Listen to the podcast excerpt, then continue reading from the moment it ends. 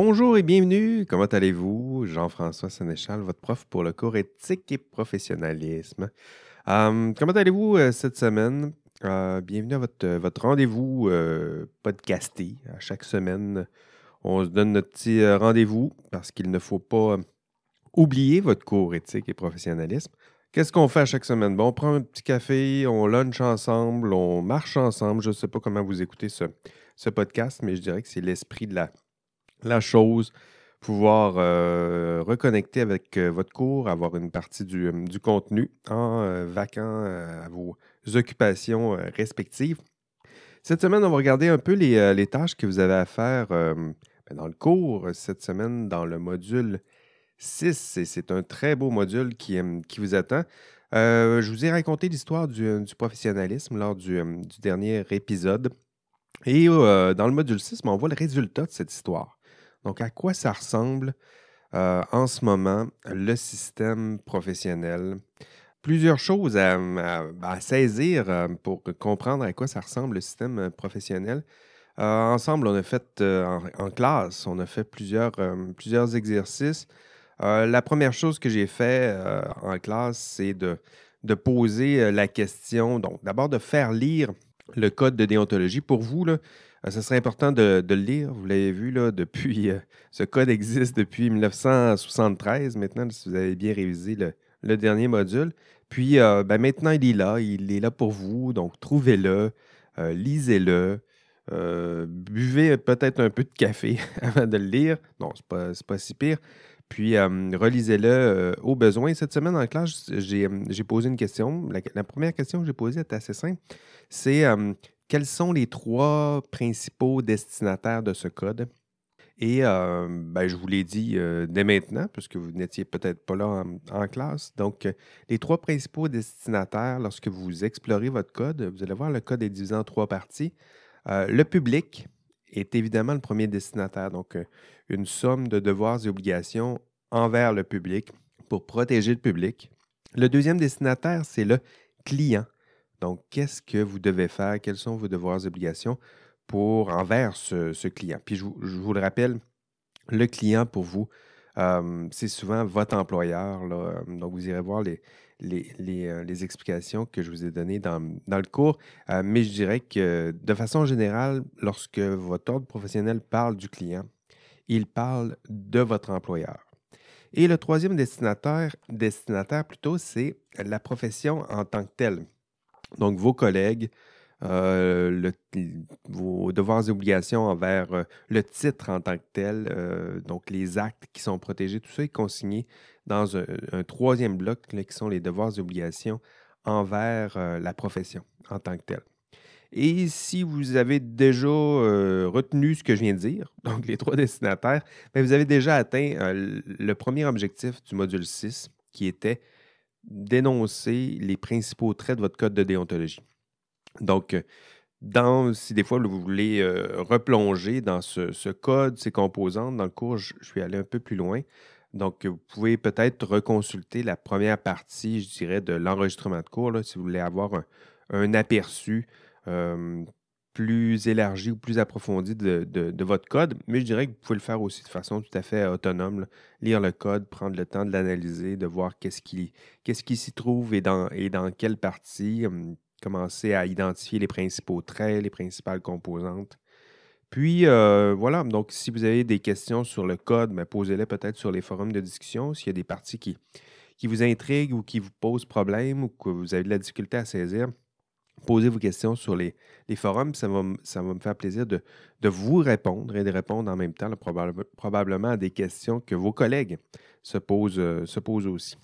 Deuxième partie que je voulais aborder avec vous, c'est les valeurs du système professionnel. Donc, euh, les valeurs du système professionnel, c'est le deuxième objectif du, module 6.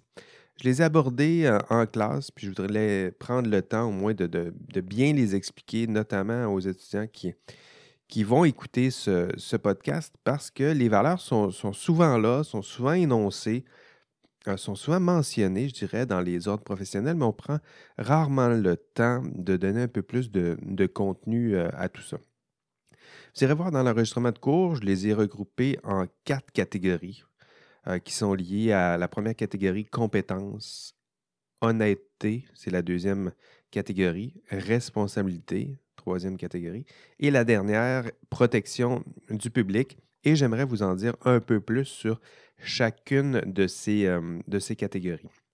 La première catégorie, c'est euh, la compétence. Hein. La compétence, c'est évidemment une, valeur euh, promue par votre ordre professionnel. Donc, ce que ça veut dire, c'est ben, être savant, être compétent, être, habile, être connaissant, instruit, avoir de l'expérience. Ça, ça, rentre évidemment là-dedans. Et défendre ce savoir, je dirais, le défendre auprès de l'employeur, défendre auprès du client, défendre la science en général. Euh, il y a des devoirs et obligations qui sont associés, je dirais, à toujours cette valeur de compétence. Euh, le devoir de formation, donc tout ce qui est de formation euh, continue, connaître en général. Hein, c'est ce qu'on cible, connaître et être capable de, de faire. Et j'ajouterais toujours pour cette même valeur, connaître les limites de vos compétences et de votre savoir. Hein, dans le, chez les ordres professionnels, il y a souvent une espèce de devoir d'humilité. C'est pas comme ça qu'on le mentionne, mais c'est comme ça que je le formulerais.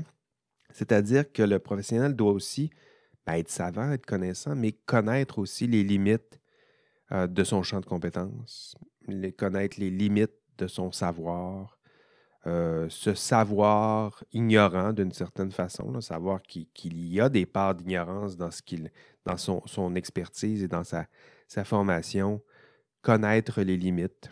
Donc voilà, c'est ce que ça veut dire. La première valeur, compétence, du moins c'est ce que je souhaitais ajouter aux connaissances communes qu'on associe souvent à la valeur compétence. La deuxième valeur est euh, la valeur d'honnêteté. Donc, euh, être honnête, être honnête plutôt, euh, il y a plusieurs sens. Hein. Qu'est-ce que ça veut dire être honnête?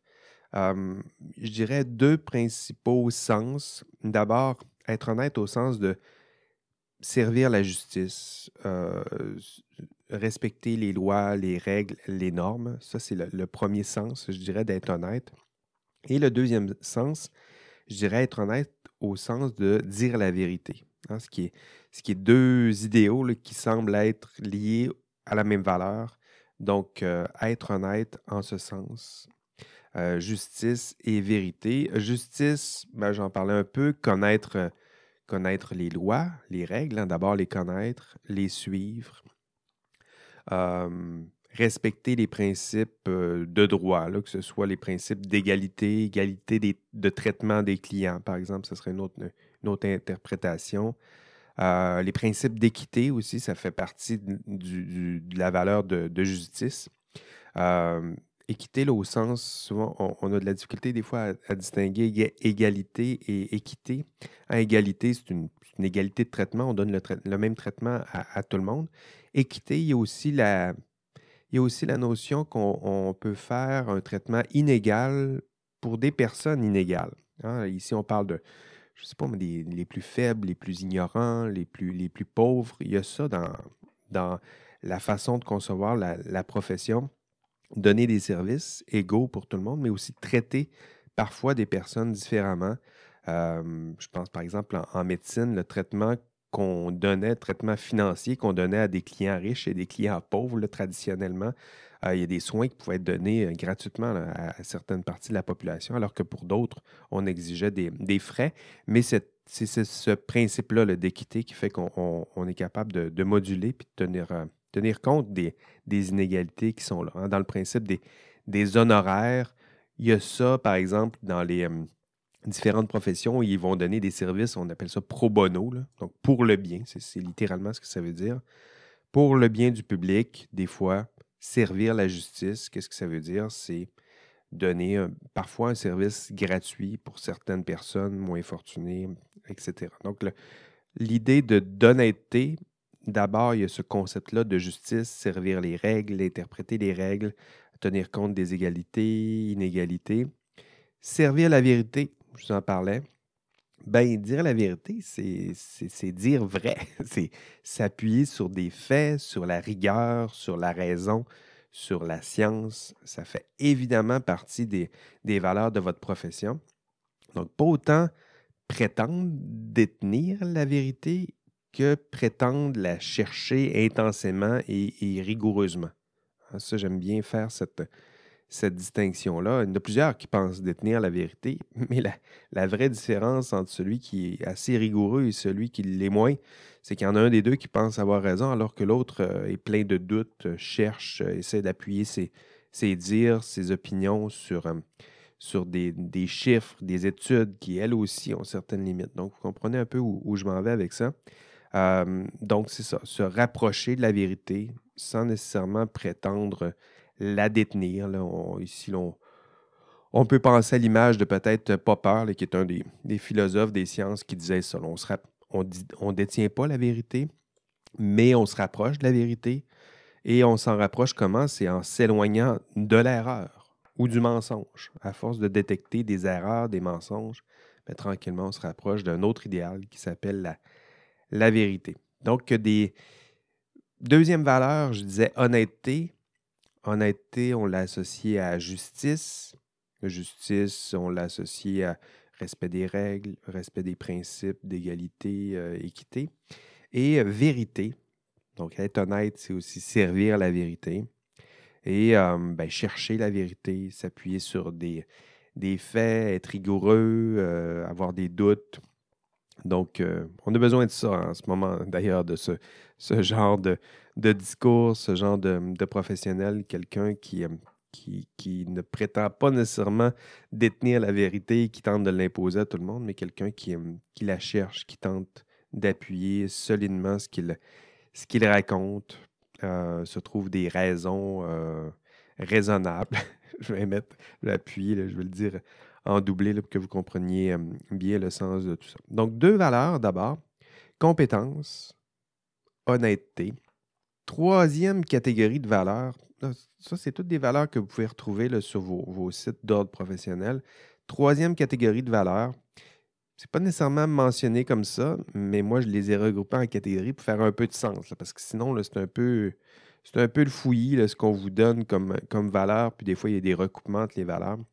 Donc, la troisième catégorie, c'est celle de la responsabilité. Hein, responsabilité, c'est un concept qui est, euh, qui est riche, qui est dense, qui... Euh, d'ailleurs, on va en parler au, module 7. Donc, on a un module où on va aborder la responsabilité dans le détail. Euh, typiquement, on va essayer de donner deux sens lorsqu'on parle de, responsabilité. Et c'est souvent ces deux sens-là qui sont promus par vos ordres professionnels sans nécessairement les mentionner explicitement.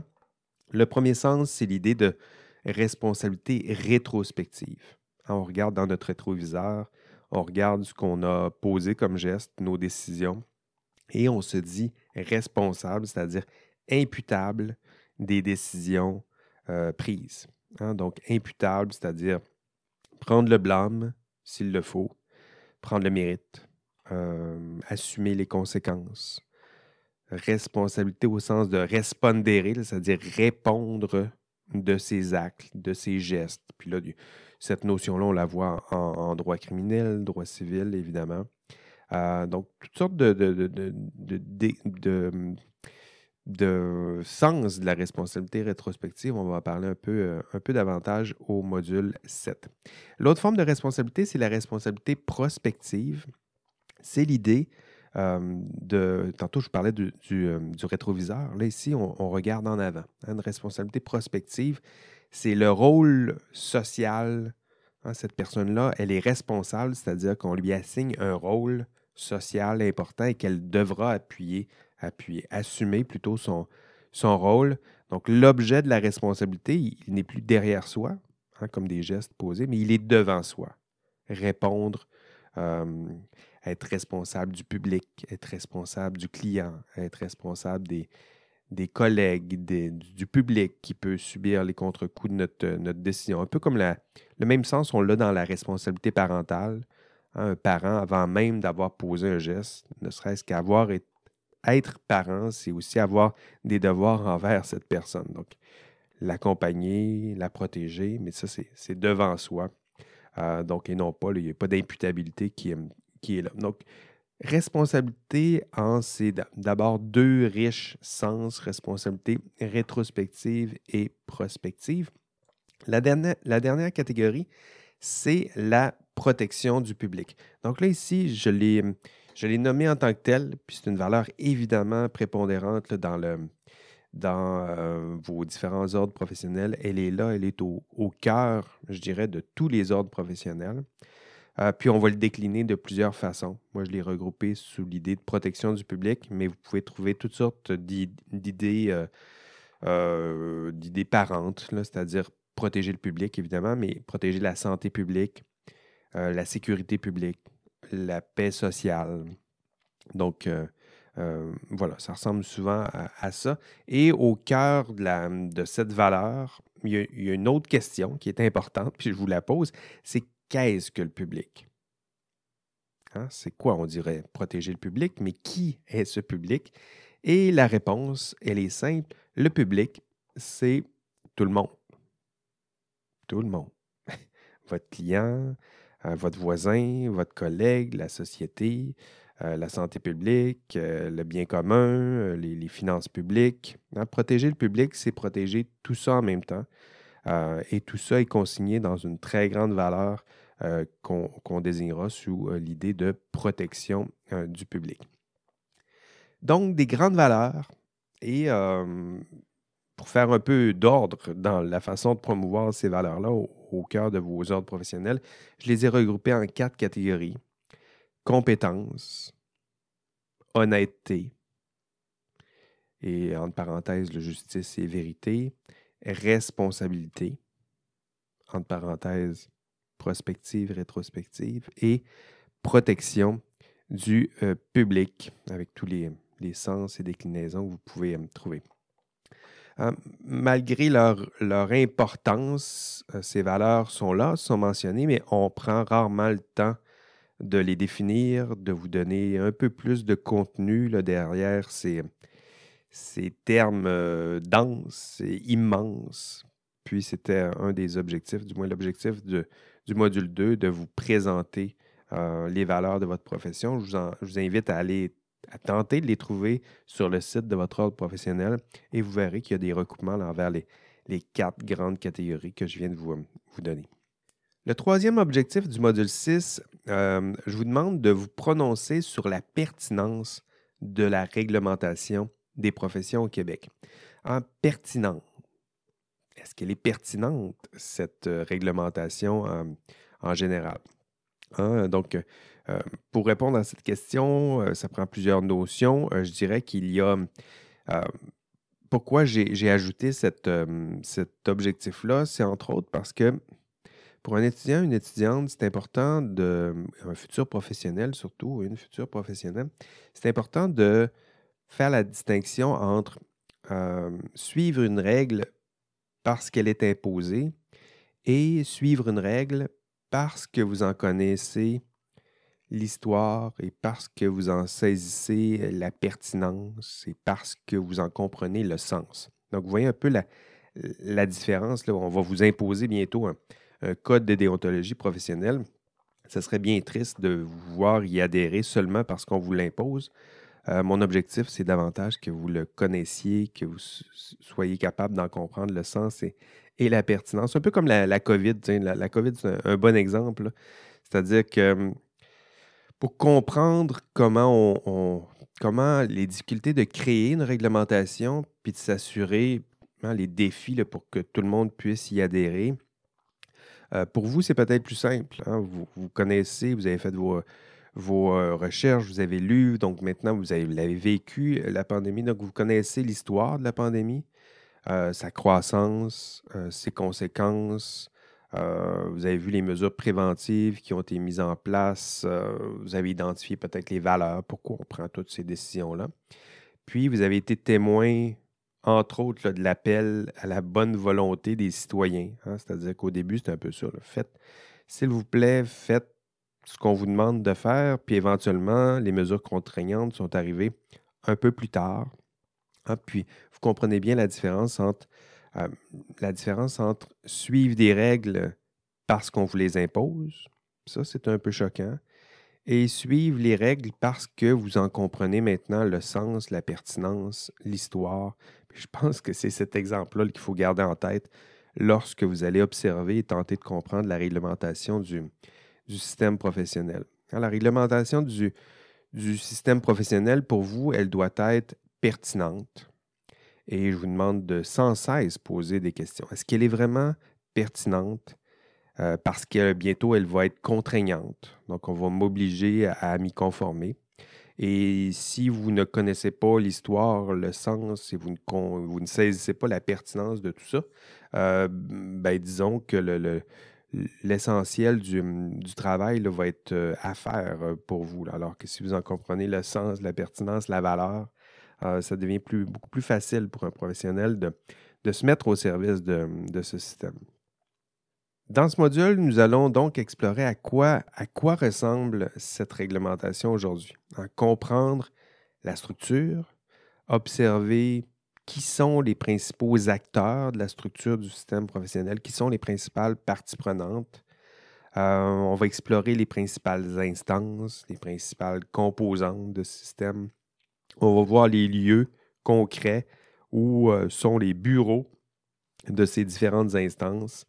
Euh, que nous avons, vous l'avez vu à travers l'histoire, que nous avons collectivement créé pour défendre les valeurs de votre profession que je vous ai mentionné un peu plus, euh, tôt.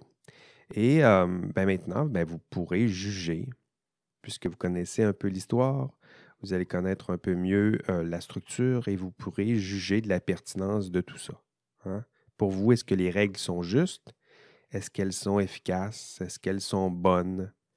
Est-ce qu'elles défendent euh, le sens?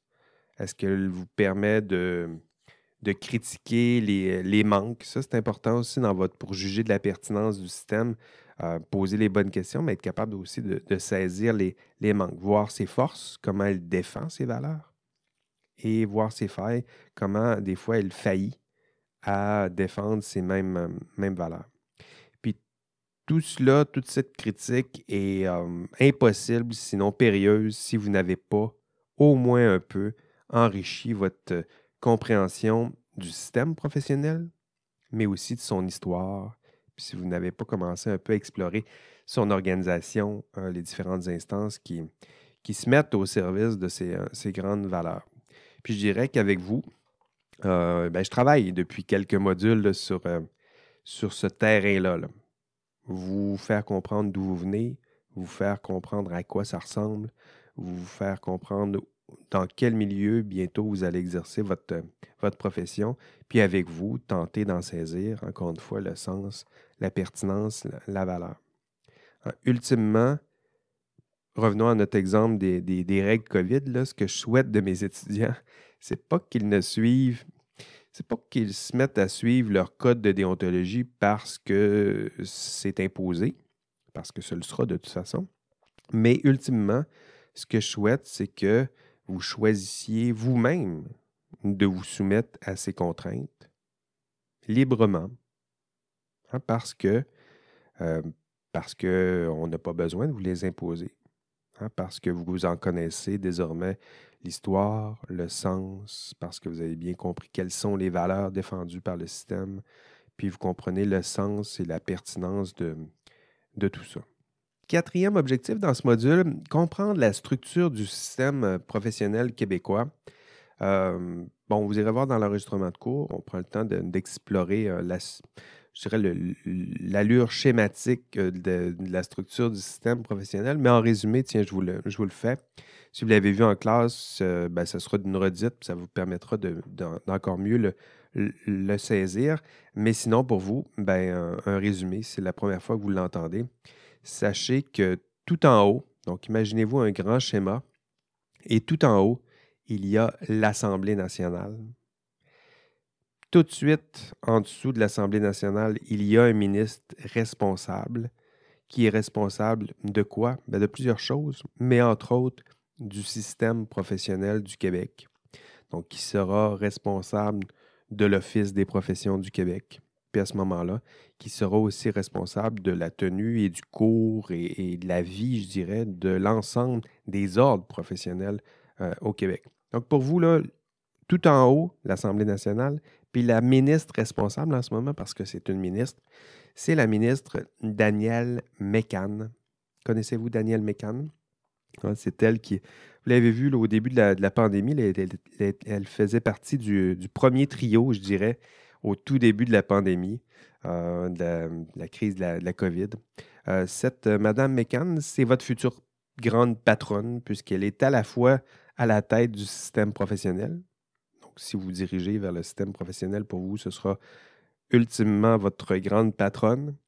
Et ben, si vous allez vers les études supérieures, ben, là aussi, ce sera votre grande patronne puisqu'elle est aussi ministre de l'enseignement supérieur.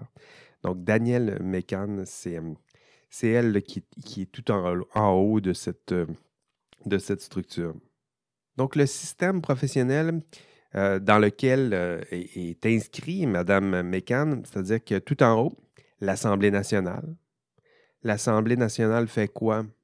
ben, l'Assemblée confie à son ministre, Mme euh, les fonctions de ministre responsable de l'application des lois professionnelles. Donc, il y a des lois et c'est elle qui est responsable de l'application de ces lois. Euh, elle va être aussi à la tête de l'Office des professions du Québec. Euh, en parallèle, l'Office va s'occuper aussi du Conseil interprofessionnel du Québec. Donc, l'Office s'occupe aussi des liens interprofessionnels, donc entre les différentes professions. L'Office va chapeauter aussi toutes les ordres professionnels, donc ordre des ingénieurs, ordre des chimistes, arpenteurs, géomètres, ingénieurs euh, forestiers, tout ça. Euh, ben, à la tête de tout ça, il y a l'Office des professions qui gère, qui dirige, qui contrôle je dirais, l'ensemble des, différents ordres professionnels. Et euh, chaque ordre compte un conseil d'administration qui, euh, donc qui, fait partie des, membres élus.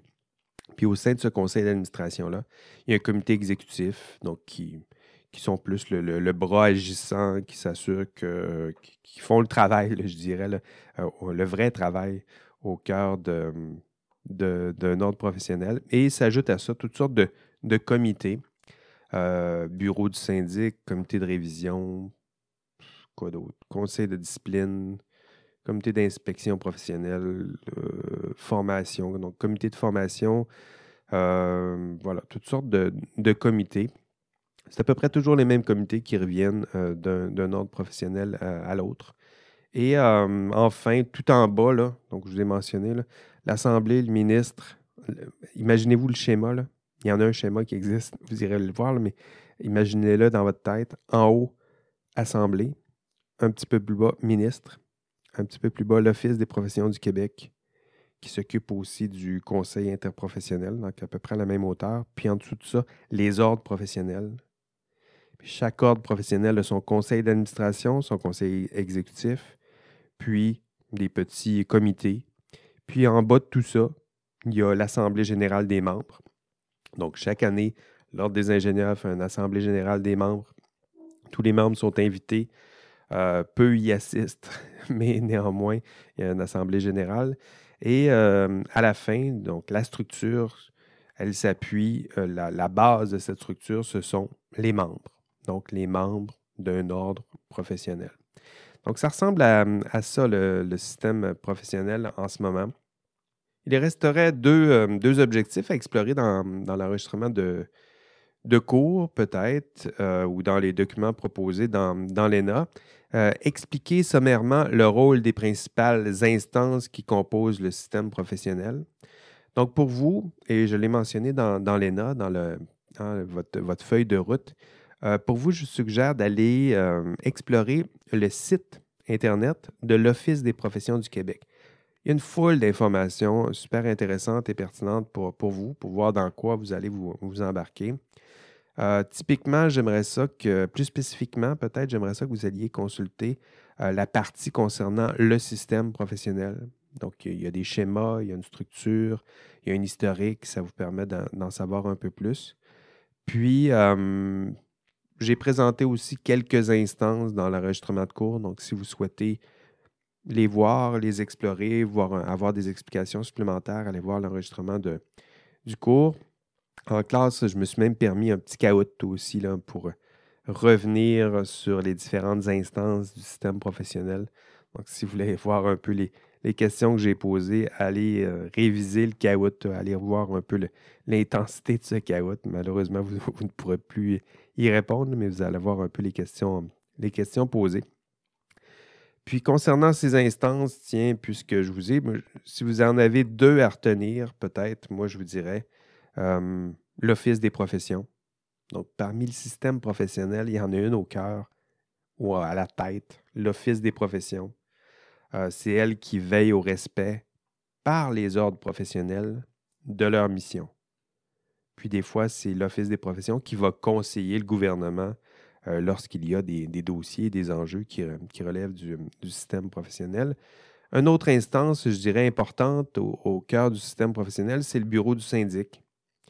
Euh, c'est-à-dire que là, il n'y a aucun lien avec euh, le syndicat ou le mouvement syndical. Le bureau du syndic, c'est un, professionnel comme vous qui est là, qui est embauché par votre ordre professionnel, puis qu'il veille, ses principales fonctions, c'est de veiller à ce que les membres euh, respectent la loi sur les ingénieurs, si vous êtes euh, dans l'ordre des ingénieurs, mais le syndicat, euh, le, syndicat, je, vais vous mélanger. Le syndic de l'ordre des chimistes, c'est la, même chose. Ben, veillez à ce que la loi sur les chimistes soit respectée, puis c'est lui qui s'en assure. il peut enquêter, il peut aller communiquer avec vous, il peut aller vous visiter pour vous former s'il a le temps. Mais disons qu'un téléphone du syndic, c'est jamais un, des, très, bons, très bons signes. Donc, soyez, soyez à vous, aux aguets. Donc, euh, c'est ça. Je dirais que pour deux, euh, dans le cadre de ce, podcast, deux instances, l'Office des professions, le syndic, ce sera des, instances pour vous au moins euh, retenir. Puis, vous irez voir les autres instances, là, je vous en avais parlé, sur le site de l'Office des professions puis sur le site de votre ordre pour voir les différents comités euh, qui sont là, là, au cœur aussi de votre ordre professionnel. J'en présente aussi quelques-uns dans l'enregistrement de cours. Vous pouvez aller visionner ça. Dernier objectif de, ce module, c'est expliquer comment et pourquoi le système professionnel permet d'assurer la protection du public. Hein? Donc, le but, c'est d'assurer la protection du public. Puis, euh, éventuellement, vous devriez être capable d'expliquer comment, comment il s'y prend pour protéger le public et pourquoi le système professionnel tel que nous l'avons conçu permet d'assurer la protection du, public. Donc, c'est un objectif qui est récapitulatif. Donc, vous devez, typiquement, vous devez avoir atteint les objectifs du module 5 et du module 6 pour atteindre cet objectif, c'est-à-dire être capable d'expliquer comment le système professionnel est capable de, de protéger le public. Comment il s'y prend? Ben, c'est à travers les normes, le système, les règles, les instances. Et pourquoi? Ben, pourquoi il est capable de pourquoi il est capable d'assurer la protection du public, à quoi il sert, autrement dit, bien, ça, vous allez trouver des pistes de réponse dans l'histoire, donc le sens de tout ça, euh, les valeurs, ben, parce qu'il permet ou parce qu'il tente de protéger certaines valeurs. Puis les valeurs, je vous en ai parlé un peu plus, plus tôt. Euh, sinon, euh, quoi faire d'autre dans ce module 6? Euh, ben, faire ce qu'on fait habituellement, aller participer au, forum du module 6, aller continuer vos, travaux d'équipe, commencer votre TP2 si ce n'est pas déjà fait, la grille de logo. N'oubliez pas de me partager ça sur Google Docs. La plupart des équipes l'ont fait, là, mais puis voilà, c'est ce qui vous reste à, faire. Et ben, si vous faites tout ça, hein, ben, vous serez éventuellement prêt pour l'examen de mi-session. Et justement, quelques, quelques mots peut-être sur cet examen de, mi-session. L'examen de, mi-session, euh, c'est la troisième fois, je pense, que je le donne sous, euh, sous cette forme.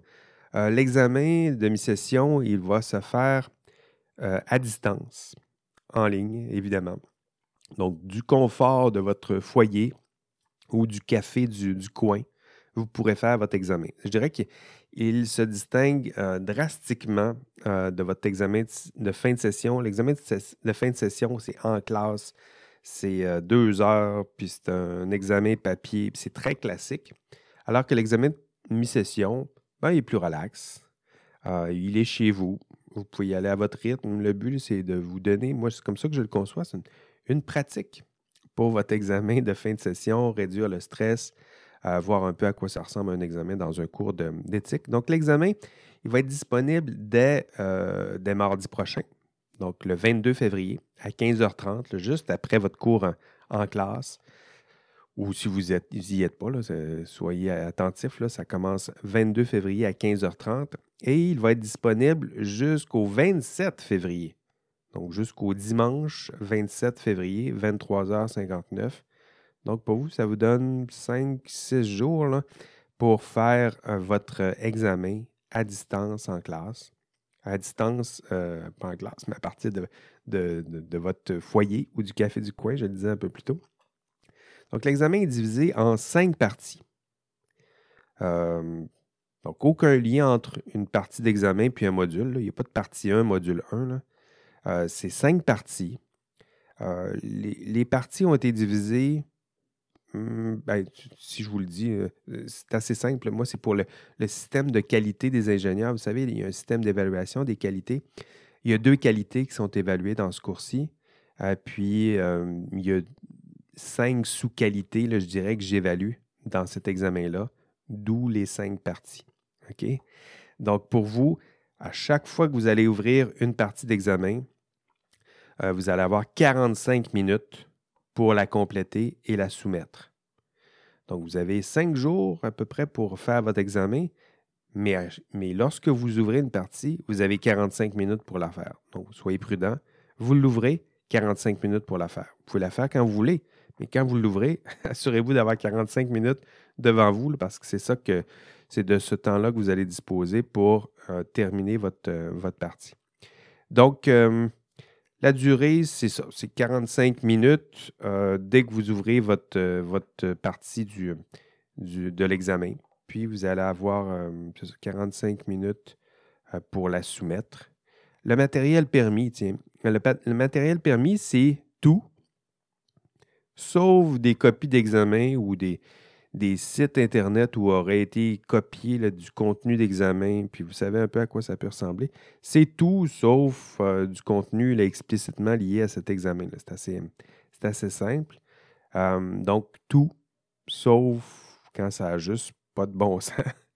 donc, si vous citez du contenu, ben, citez vos sources, parce que je ne veux pas que vous me fassiez un copier-coller. C'est comme sur les, les forums de discussion, copier-coller, ça ne fonctionne pas. Copier, guillemets, coller, puis vous citez votre, source. Vous avez le temps. Si vous trouvez du, matériel sur Internet, il faut le dire.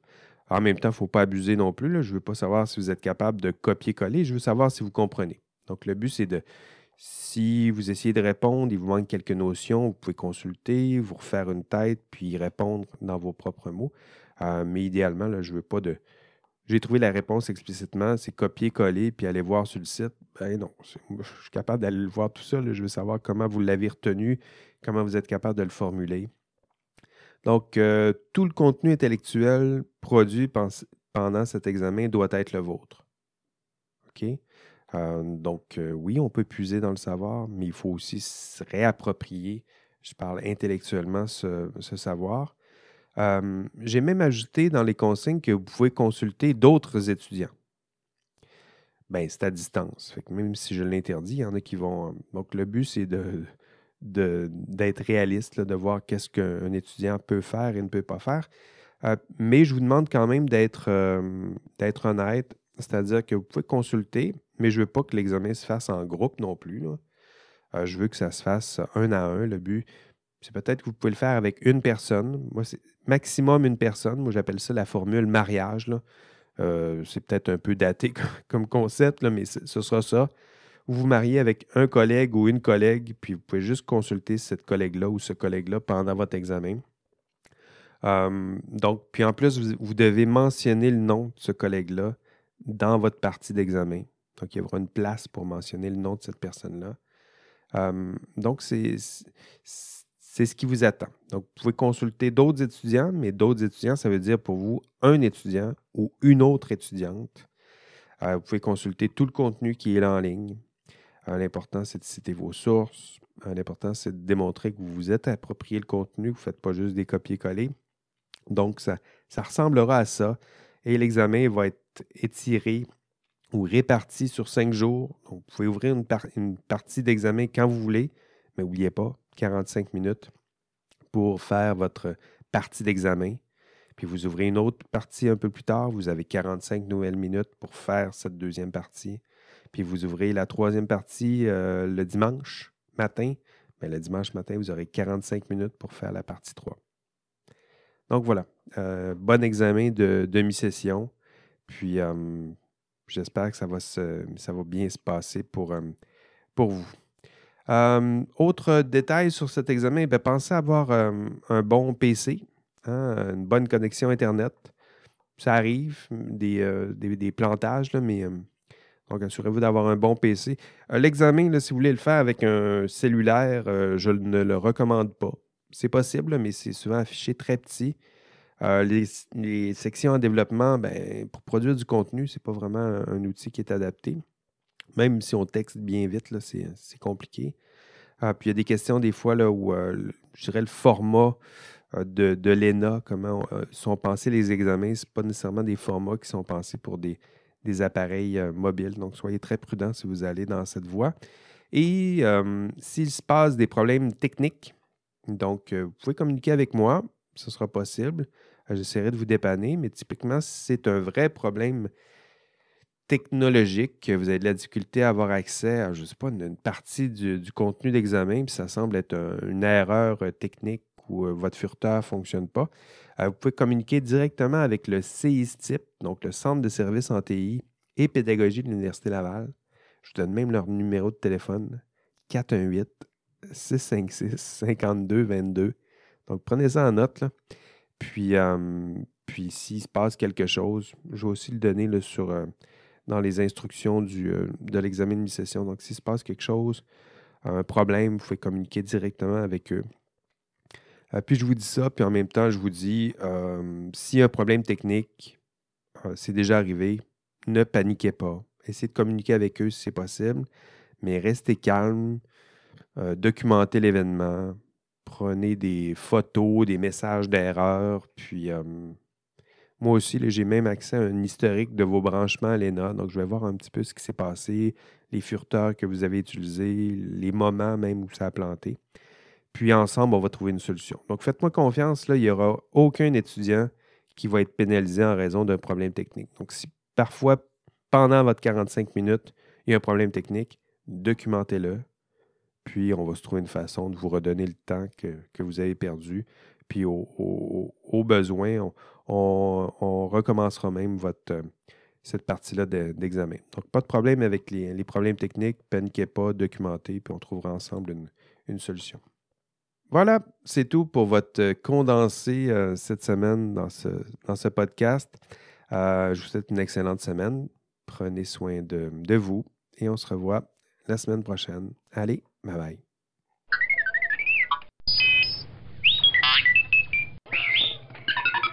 Bonjour à vous, l'indice de la semaine.